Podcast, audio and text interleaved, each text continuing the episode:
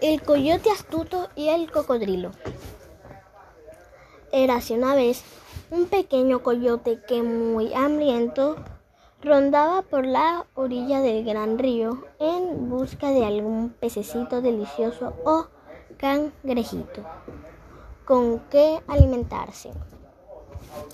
Pero en el fondo del río vivía un enorme cocodrilo que también estaba hambriento y que, escondido entre el barro y las cañas, espiaba al coyote en espera de que en cualquier momento diese un vaso en falso y cayera al agua para comérselo.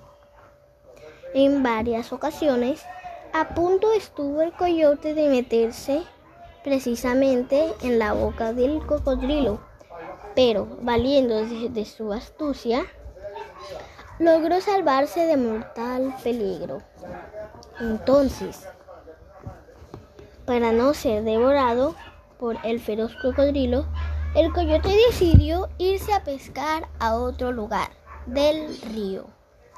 Pero el cocodrilo, muerto de hambre y loco de rabia, al ver que se le escapaba tan rico bocado, determinó por salir del río e ir en busca de la guarida del coyote para vengarse de él.